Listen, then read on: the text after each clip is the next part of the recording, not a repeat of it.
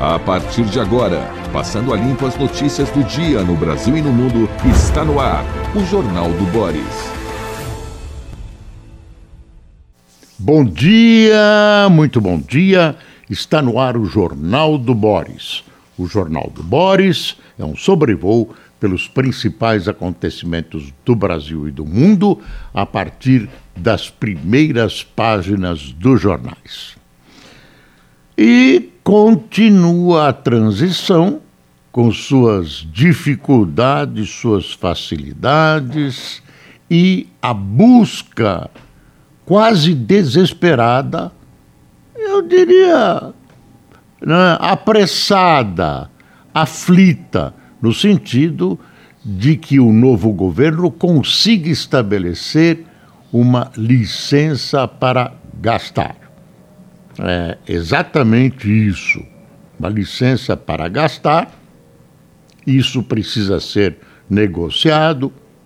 Há várias fórmulas, fórmulas conjuntas. Isso poderia ter saído ontem. Alckmin havia decidido por uma PEC, né? não outros, outros procedimentos, e sim uma PEC, mas Lula preferiu esperar mais alguns dias, tem negociação, uh, o próprio PT está dividido a respeito, não é simples, não é fácil. Eu vou dar uma lidinha aqui na, na no boletinzinho da CNN, é boletinzinho porque é pequeno, da CNN, que traz as principais notícias do dia. Em seguida, nós vamos aos jornais. A minha rinite hoje está me atacando. O presidente eleito Luiz Inácio Lula da Silva, do PT, seu vice Geraldo Alckmin, do PSB, adiaram para quarta-feira a definição sobre a forma e o tamanho da licença para gastar.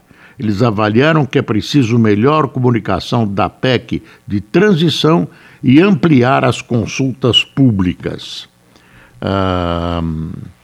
Que mais? A previsão é de que Alckmin, coordenador da transição de governo, se reúna com o presidente da comissão mista de orçamento da Câmara, Celso Sabino, do União Brasil, do Pará, e com o relator geral do orçamento no Senado, Marcelo Castro, do MDB do Piauí para debater a PEC da transição. O desenho inicial da PEC permite uma licença para gastar de 175 bilhões no orçamento.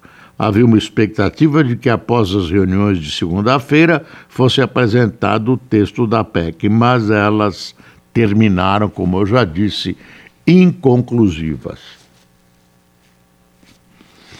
que, que você acha disso? Vai poder gastar, não vai poder gastar? Uh, o atual Congresso tem algo a ver com as promessas de Lula para gastar? 175 bi, bilhões para gastar livremente. Será que isso é negociável no Congresso? Parece que é. Parece que é. O atual presidente, Arthur Lira, quer continuar presidente, vai conversar, já está se aproximando de Lula. Ele encarna o Centrão.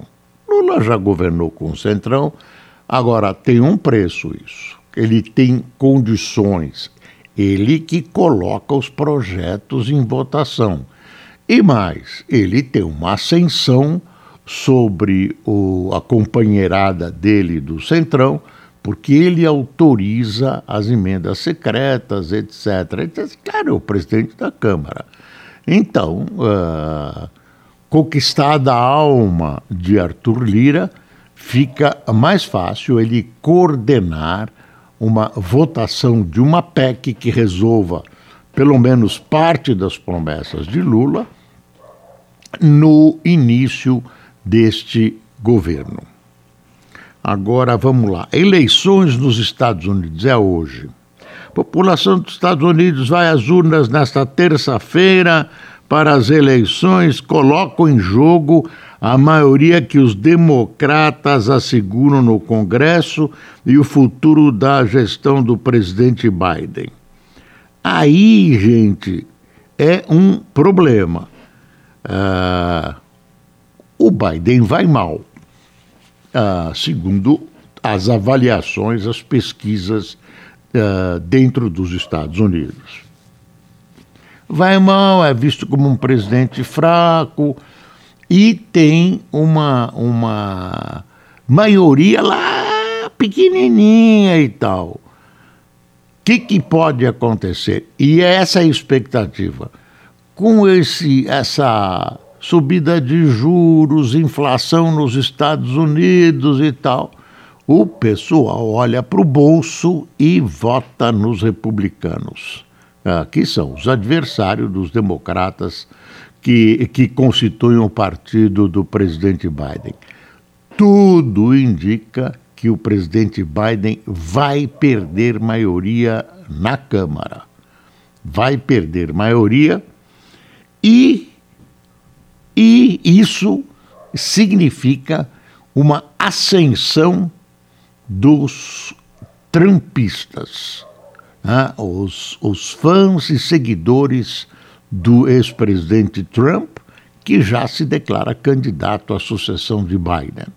Então, uh, e, o, e o pior é que o presidente fica desarmado no Congresso, sem maioria estável, dependendo da oposição, e isso cria enormes dificuldades para ele continuar uh, aprovando projetos na presidência. Hoje ele tem um voto, que é o voto uh, de Minerva, da presidente do Congresso, que é a vice-presidente dele, que desempata e ele consegue aprovar esses projetos. Mas agora parece que isso não vai ser assim. É bom lembrar que hoje é o dia uh, da eleição nos Estados Unidos, não é feriado vota quem quer. Quer dizer, você está trabalhando, tal, você aproveita a hora do almoço, vai votar. E uh, o candidato à Câmara, por exemplo, ele tem uma parte do Senado também que vai ser renovada e a Câmara inteira. Então, o candidato à Câmara tem, uh, tem que se esforçar para não só uh, ser a pessoa que vai ser votada, conquistar conquistar o eleitor, como também fazer o eleitor sair de casa, sair do trabalho, do escritório para votar. Ah, então, é uma coisa que nós não temos aqui, o voto aqui é obrigatório.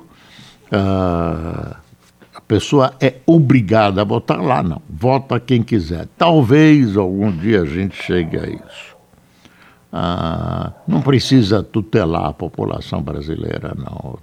É, o voto tem que ser facultativo. Aqui o boletim fala na convocação da seleção brasileira e aí virou uma polêmica a chamada de um jogador que é o Daniel Alves. Daniel tem 39 anos, chamamos de velho, 39 anos. Claro, ele uh, passa da média uh, dos jogadores de futebol que tem o auge com 20 e poucos anos. Agora, ele tem físico bom, joga bem, está na reserva agora. Uh, não vai como titular, vai como reserva da seleção, mas tem uma ascendência pessoal, uma liderança muito grande e ele pode ser decisivo a favor da. Não sei por que, porque esse preconceito contra o Daniel Alves. Me sinto como ancião ancião jovem, atingido por essa, esse preconceito de idade. Embora 39 anos eu podia ser bisavô dele, imagine. E joga um bolão. Relatório das urnas. O Ministério da Defesa divulgou uma nota afirmando que o relatório das Forças Armadas sobre as urnas eletrônicas será divulgado no próximo dia 9. Sobre essa questão de urnas eletrônicas, tem uma história no noticiário internacional, que é o seguinte: o Irã está construindo, uh, enfim, tem usinas uh, que estão processando material para a criação de um que sistema que eles dizem, eles dizem que é pacífico. Israel e os Estados Unidos acham que pode ser um sistema bélico, né, de uma bomba nuclear. Então resolveram dar uma uma acalmada no Irã e boicotar uma, uma, um, um movimento, umas caldeiras, esqueci o nome, meu, umas caldeiras giratórias.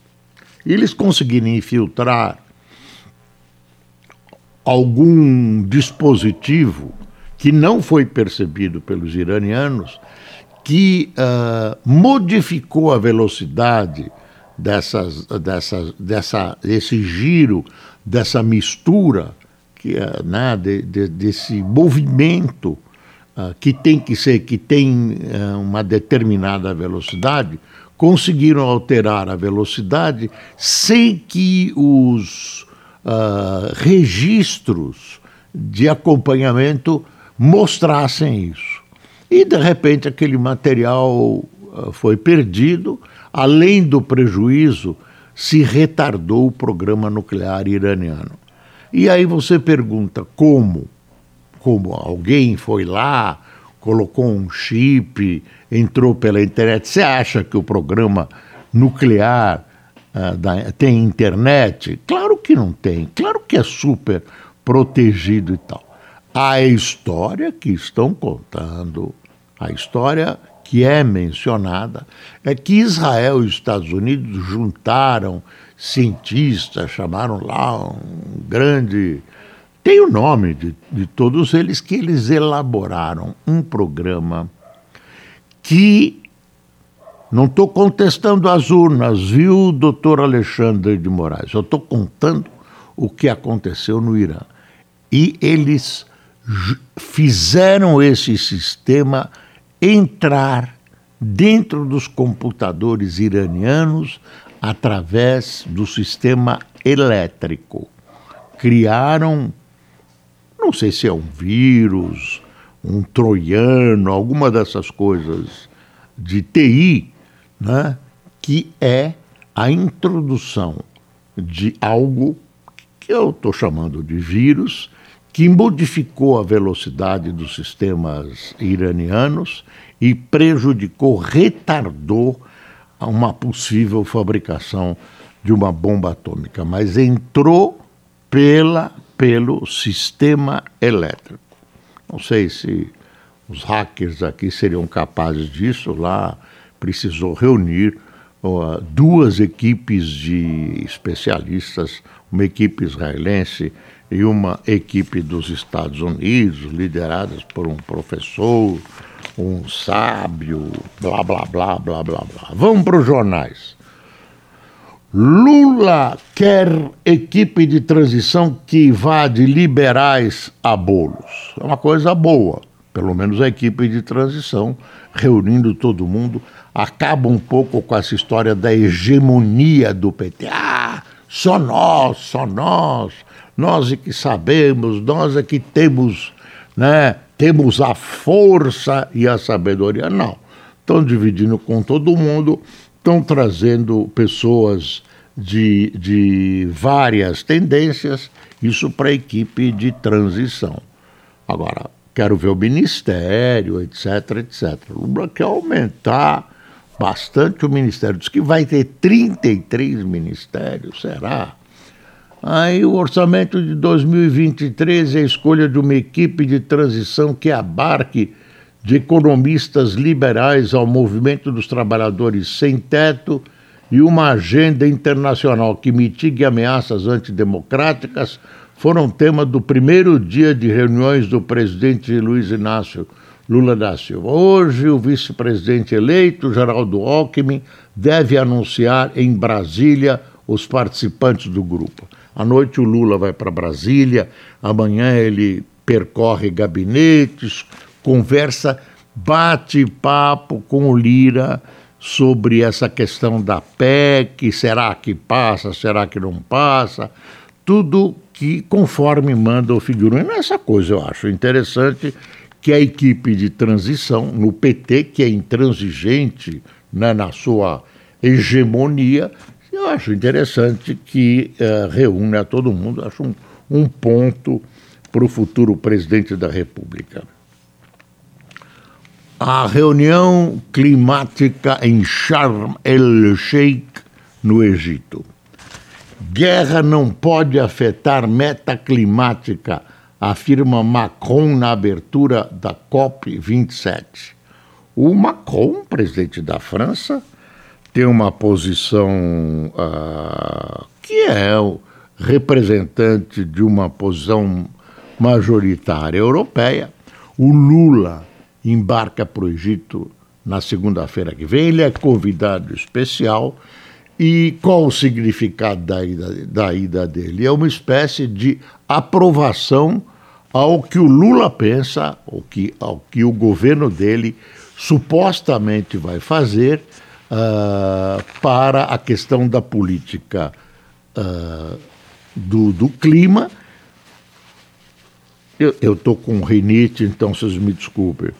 E, e, essa política do clima é exatamente o contrário do que está fazendo o presidente Bolsonaro, que não vai a essa cúpula do clima, COP 27.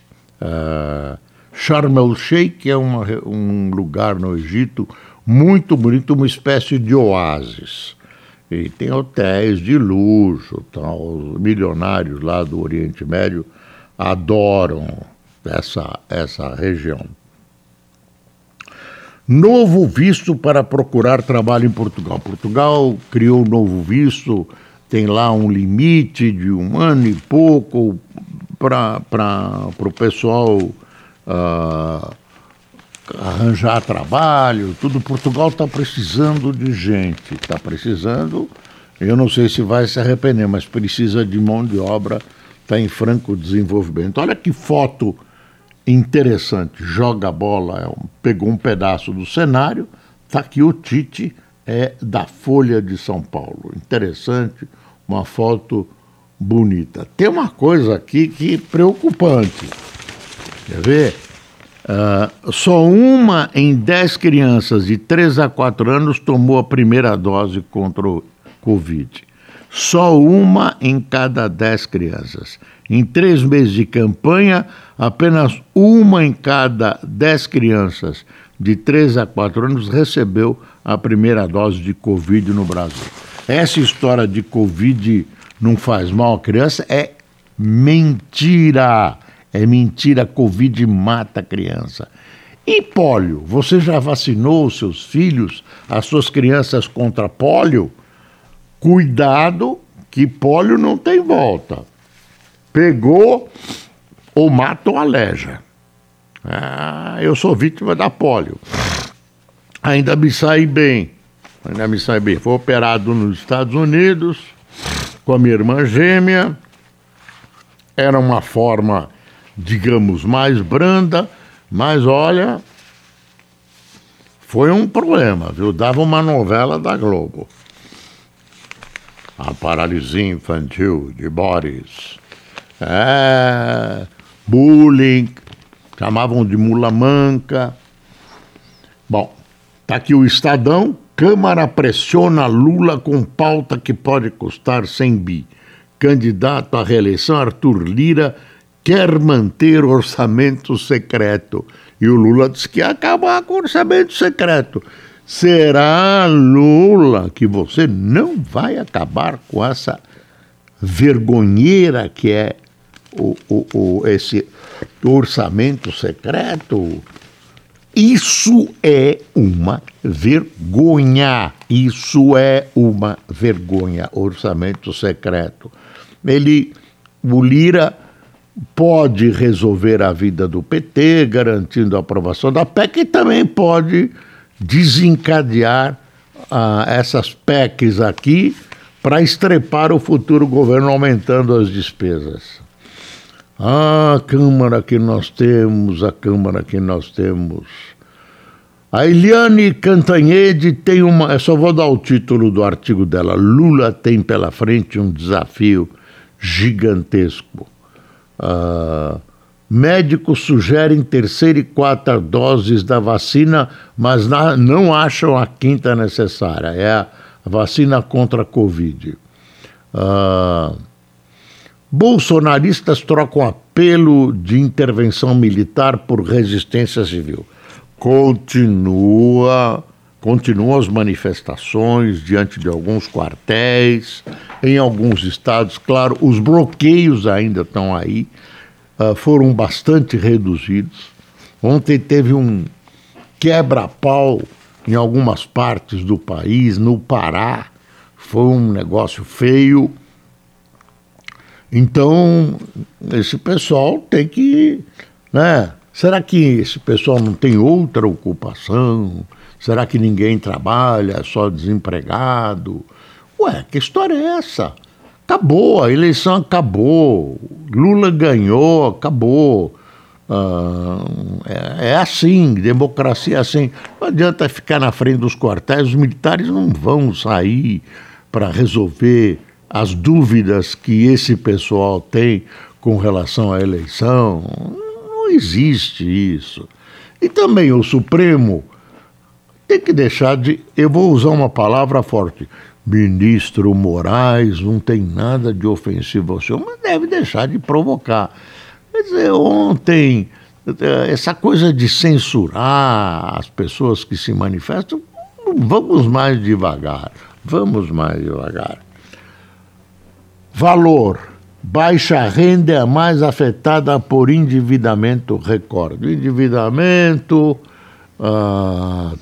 ah, lembra facilitar o crédito para um monte de coisa, todo mundo comprou carro, moto, bicicleta, picanha, um monte de coisas e agora está devendo. Quanto vai custar? A gente pergunta, ah, vai custar.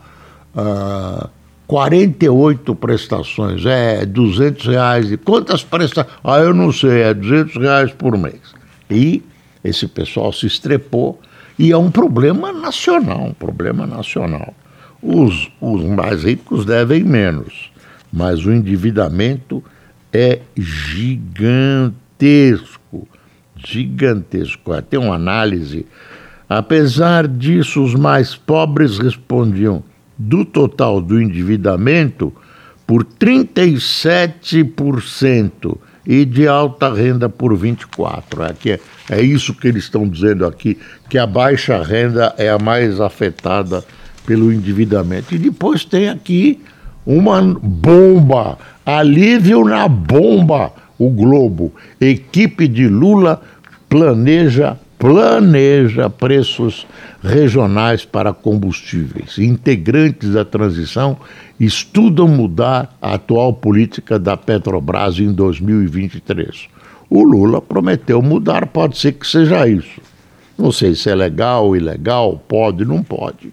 Mas é uma ideia. As regiões mais pobres, as, as que transportam uh, mais insumos para agricultura, produtos agrícolas, pode ter um preço mais baixo, etc, etc. É uma ideia, é uma ideia. Não sei até onde vai, se tem algum incômodo.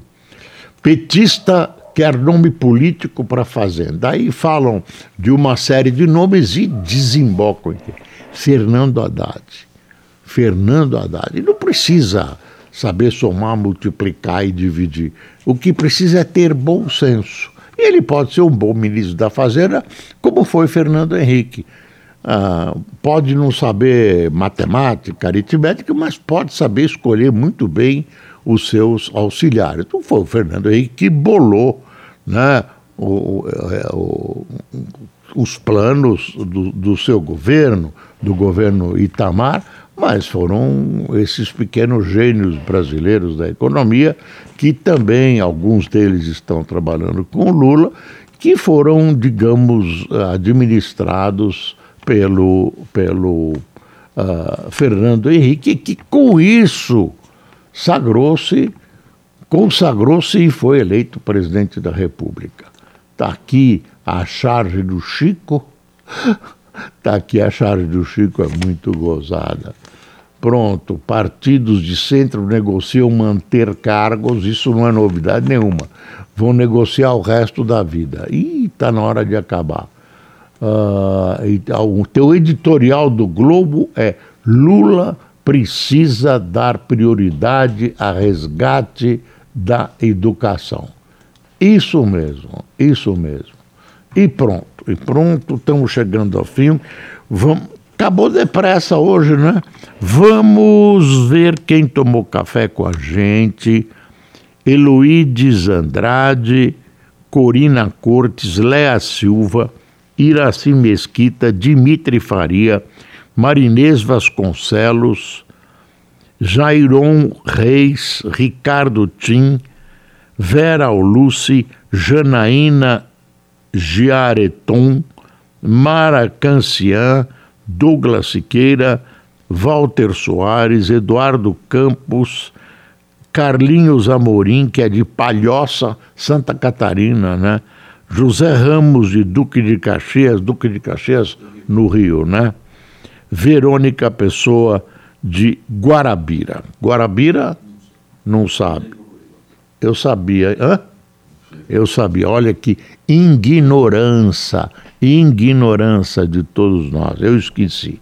Eu tenho uh, direito de esquecer. Quem manda aqui sou eu.